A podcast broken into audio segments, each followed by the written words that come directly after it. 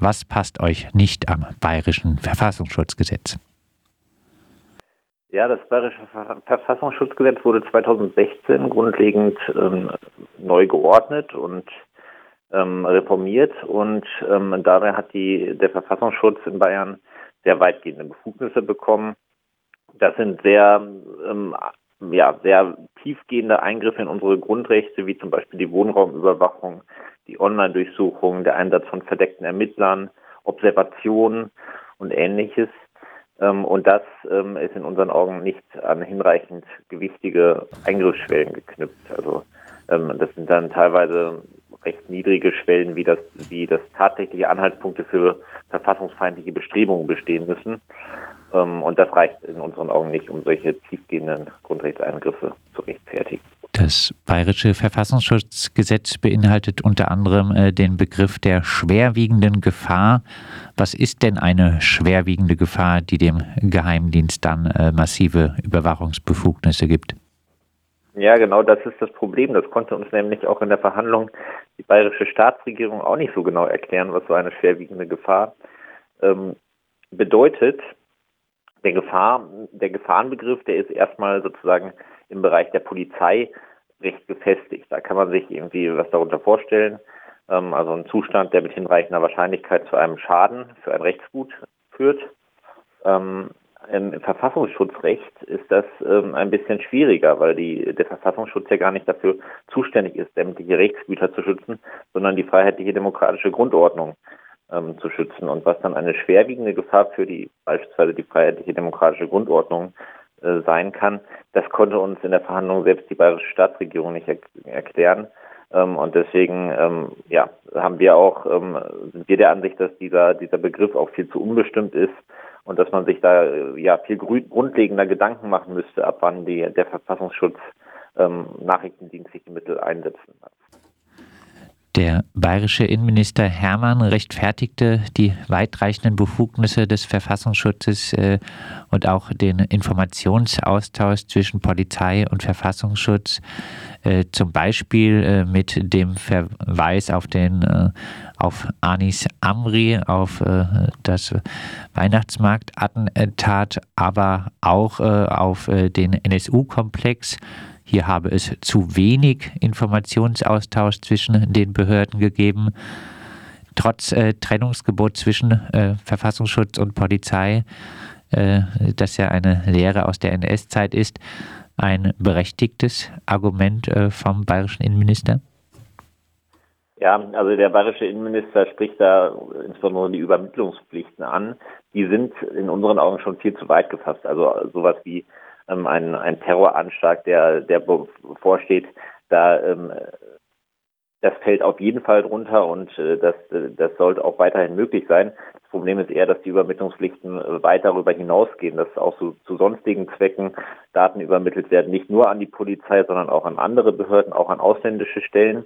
Und das Ganze ist Ausdruck eines ähm, einer Aufweichung dieses ähm, genannten Trennungsprinzips. Also wir beobachten in den letzten Jahren, dass zum einen die Polizei immer weit, weitgehender auch im Vorfeld konkreter Gefahren tätig werden kann und auch sehr weitgehende Überwachungsbefugnisse auch im Vorfeld hat, was eigentlich sozusagen traditionell Aufgabe des Verfassungsschutzes war, dieser Vorfeldbereich.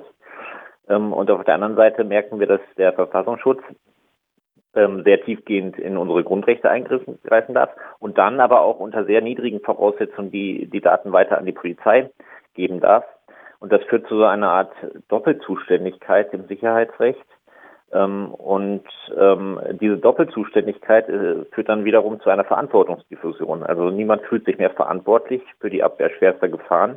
Und insofern glauben wir, dass eine schärfere Konturisierung des, des Trennungsprinzips ähm, da, dazu führen kann, dass auch letztendlich ähm, ja, solche, solche terroristischen Anschläge besser abgewehrt werden können, weil klar ist, wer dafür zuständig ist.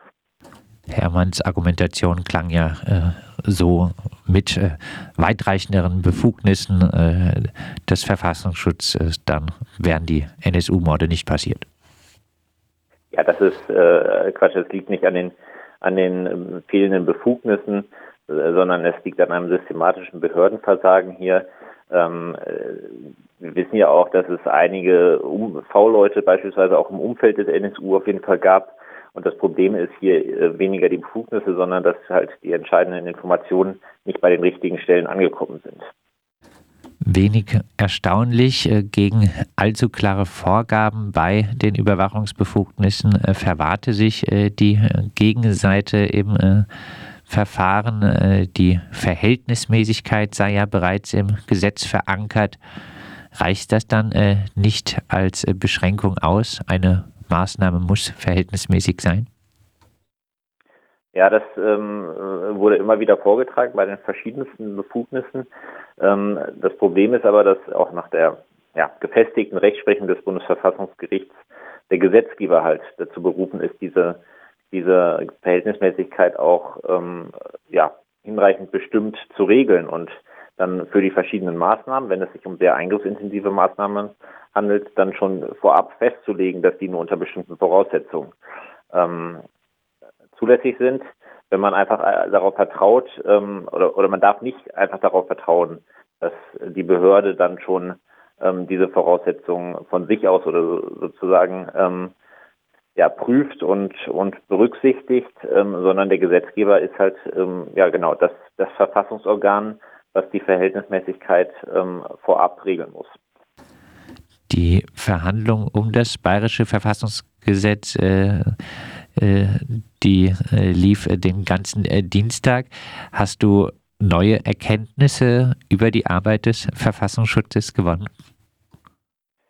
Ja, also ähm, teilweise waren wir dann doch überrascht, ähm, weil bestimmte Formulierungen des Gesetzes, die wir gar nicht für so problematisch äh, gehalten haben, dann vom Verfassungsschutz offenbar doch anders ausgelegt werden und anders angewendet werden, als wir das ähm, wir das dachten. Also Sie haben zwar auch ein paar Beispiele genannt, die leuchteten durchaus größtenteils ein, dass da ähm, dass da auch eine Überwachung zulässig ist. Ähm, allerdings äh, haben Sie auch sowas gesagt, dass ähm, etwa die die Wohnraumüberwachung im Vorfeld einer konkreten Gefahr zulässig sein soll. Und das haben wir erstmal so dem Gesetz bisher nicht entnommen. Ähm, also da hat mich das dann doch teilweise überrascht, ähm, wie, wie, der, wie der Verfassungsschutz äh, die eigenen Gesetze dann, die ja, die ja schon sehr weit sind, aber dann offenbar dann doch noch, noch weiter auslegt, als, als wir das gemacht haben. Ähm, aber genau, also wir werden sehen, was das Bundesverfassungsgericht damit macht und, und hoffen natürlich, dass das Bundesverfassungsgericht diese Regeln dann für verfassungswidrig erklärt. In äh, der juristischen Auseinandersetzung äh, vor dem äh, Verfassungsgericht ging es äh, um Wohnraumüberwachung, du hast es angesprochen, Vorratsdatenspeicherung, Online-Durchsuchung, die Übermittlung von Daten an andere Behörden. Bei der Anwerbung von äh, V-Leuten verwahrte sich der Verfassungsschutzpräsident äh, gegen eine Vorabkontrolle durch eine unabhängige Stelle.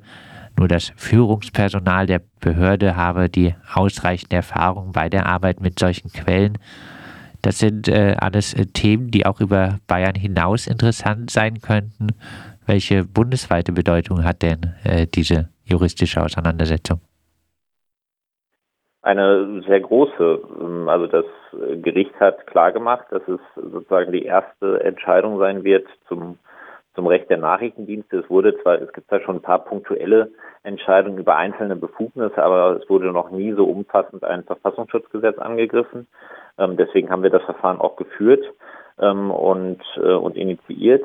Aber und deswegen glauben wir, dass das durchaus auch für andere Gesetze relevant sein wird. Einige dieser Fehler oder dieser, dieser verfassungsrechtlichen äh, Missstände, die wir da ähm, angegriffen haben, die finden sich so oder teilweise so noch, sogar noch in schärferer Form ähm, im Bundesverfassungsschutzgesetz oder auch in, in den Verfassungsschutzgesetzen anderer Länder.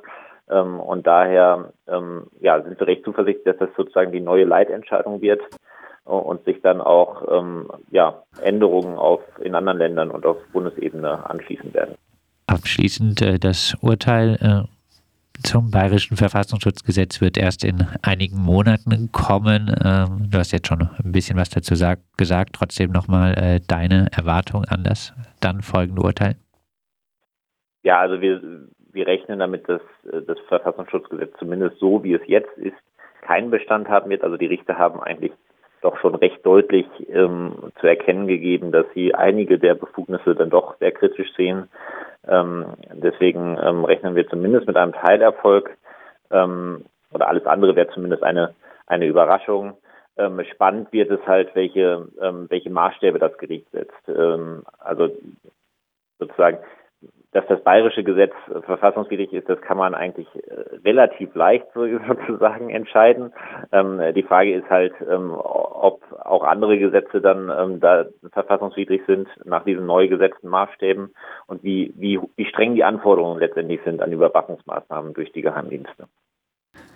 Am Dienstag wurde das bayerische Verfassungsschutzgesetz äh, behandelt vor dem Bundesverfassungsgericht in Karlsruhe geklagt hatten, unter anderem der Kommunist und vom VS beobachtete Kerem Schamberger und auch äh, Vertreter der bayerischen Verfolgten des Naziregimes Bund der Antifaschistinnen und Antifaschisten.